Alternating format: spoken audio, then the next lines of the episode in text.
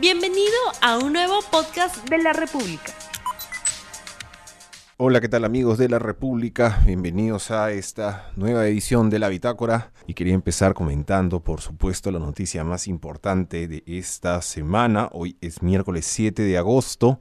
Por si acaso, estas, eh, las ediciones de este podcast se van a ir actualizando un poco más de lo que solía actualizarse. La noticia más importante, definitivamente, de lo que va de la semana ha sido, han sido las nuevas declaraciones del ex representante de Odebrecht en el Perú, Jorge Barata. Jorge Barata, para quienes no lo sepan, porque siempre es bueno recordarlo, era la persona que tomaba las decisiones más importantes en cuanto a Odebrecht en el Perú por casi un, promedio de 10 años, un poco más, un poco menos, pero siempre ha ocupado los, los cargos más altos en este país. Era, digamos, el, el Marcelo Odebrecht de Perú.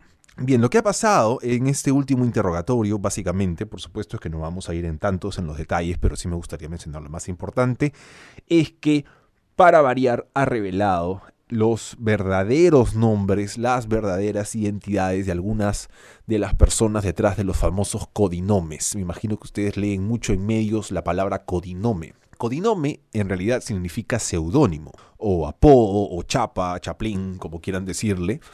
Y estos códigos, nombres códigos, se utilizaban para registrar movimientos de dinero ilícito proveniente del Departamento de Operaciones Estructuradas, es decir, la caja 2, es decir, esta pequeña oficina, este esta pequeña unidad que tenía Odebrecht para administrar, para guardar, para organizar y para, digamos, llevar el control de todos estos sobornos que pagaban tanto en el Perú como en todos los países que han estado trabajando. Al menos en el Perú eh, se han ido ya revelando muchos de estos nombres. Por ejemplo, sabemos que eh, hasta ahora el, el codinome, al menos los nuevos que se han revelado, es que Almohadita por ejemplo, era el sobrenombre, el codinome de Horacio Canepa. Horacio Canepa era esta persona muy cercana, bueno, que en algún momento fue cercana a Lourdes Flores y que luego de que se descubriera que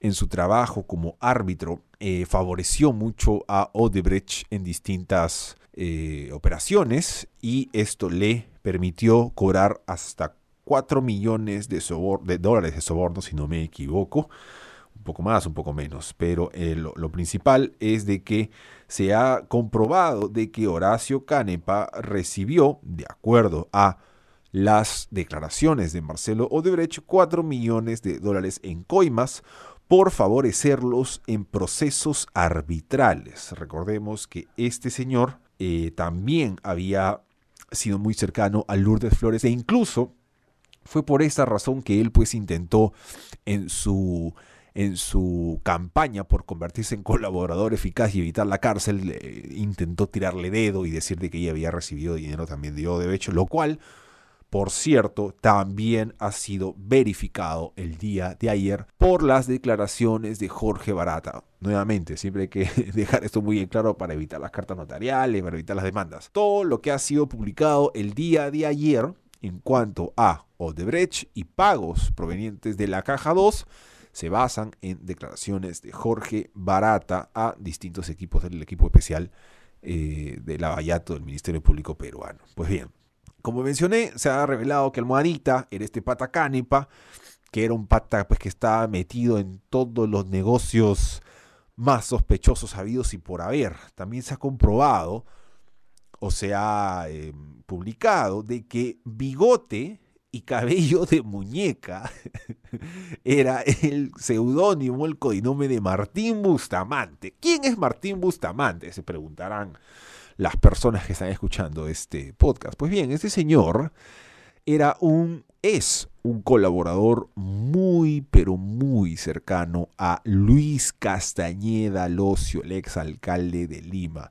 En otras eh, en, otras, en otras confesiones, en otros testimonios de funcionarios de OAS, por ejemplo, OAS es otra constructora brasileña involucrada en el escándalo Lavallato, este señor, bueno, se ha dicho, no, estoy seguro si fue el propio Piñeiro o algún otro alto mando de OAS, pero la confesión fue de que Martín Bustamante habría sido el eh, intermediario entre OAS y Castañeda para la, recepción de dineros utilizados en sus campañas municipales. El día de ayer también se ha revelado el codinome de nada menos que Susana Villarán y esto sí pues ha estado reventando mucho en los medios, la gente ha estado haciendo muchos memes porque su codinome era Careca. Al principio la gente se confundió, pues dijo que, Careca, el jugador brasileño de fútbol, no, resulta que Careca es el nombre artístico de un muy conocido payaso eh, brasileño que, pucha, ahí sí ya Barata se pasó de mala onda.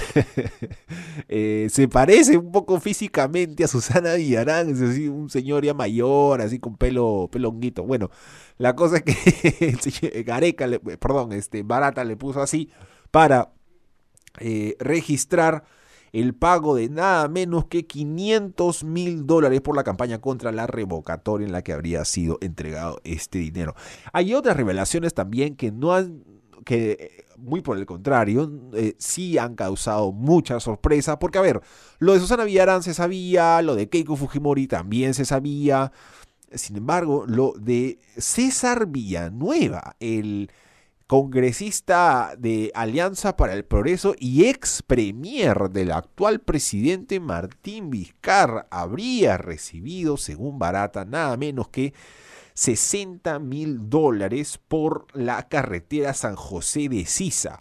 Si ustedes ingresan a la publicación de IDL Reporteros titulada Nuevas Revelaciones, que ha sido publicada el día de ayer por Gustavo Gorriti y Romina Amela, eh, van a encontrar todos los detalles de estos pagos, van a encontrar todos los pormenores de la confesión eh, en general de Barata, pero evidentemente lo que les estoy mencionando es lo más resaltante, lo más eh, inaudito, porque no había ni un solo registro de pagos a Villanueva, quien, por cierto, el día de hoy emitió pues un comunicado un poco tarde, la verdad, porque el día de ayer estuvo reventando con esto, pero el día de hoy sacó un, eh, un comunicado informando pues de que él, él tomaría distancia de que habías este, escuchado, o mejor dicho, que estaba al tanto de lo que había pasado con eh, Jorge Barata, pero que solicitaba una licencia temporal a la bancada y que a su momento, va, cuando lo considere necesario, va a compartir sus descargos, los que,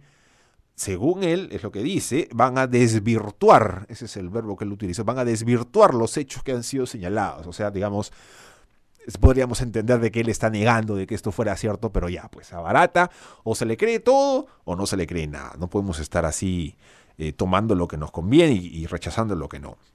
Lo interesante en esta declaración de ayer también, que por supuesto va a ser explicada eh, al detalle en el próximo video de Cuba en la República que se publique, espero, a los primeros días de la próxima semana, es la comprobación del pago. Esto sí ya no, ojo, no es que Barata haya dicho nada más que Keiko Fujimori recibió 500 mil, un poquito más de 500 mil dólares para la campaña del 2011, sino que él ha entregado la documentación.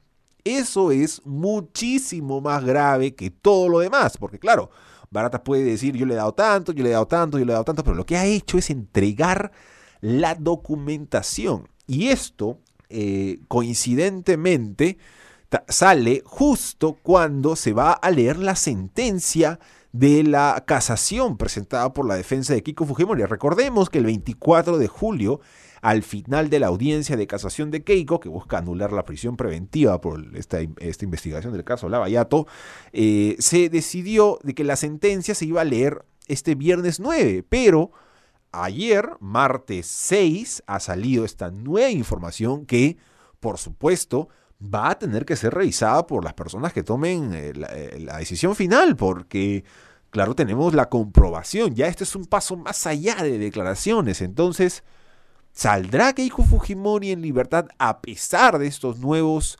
indicadores de pagos que, ojo, ya han sido, de acuerdo a una publicación de la República, ya han sido verificados por el Ministerio Público. Es decir, ya se comprobó que cómo se había movido la plata.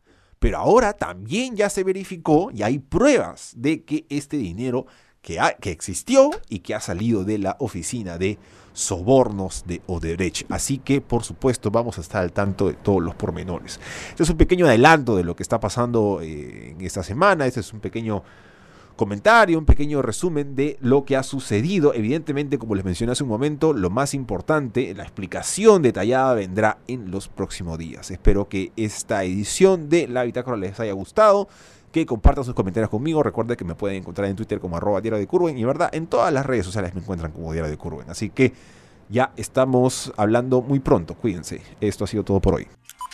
No olvides suscribirte para que sigas escuchando más episodios de este podcast.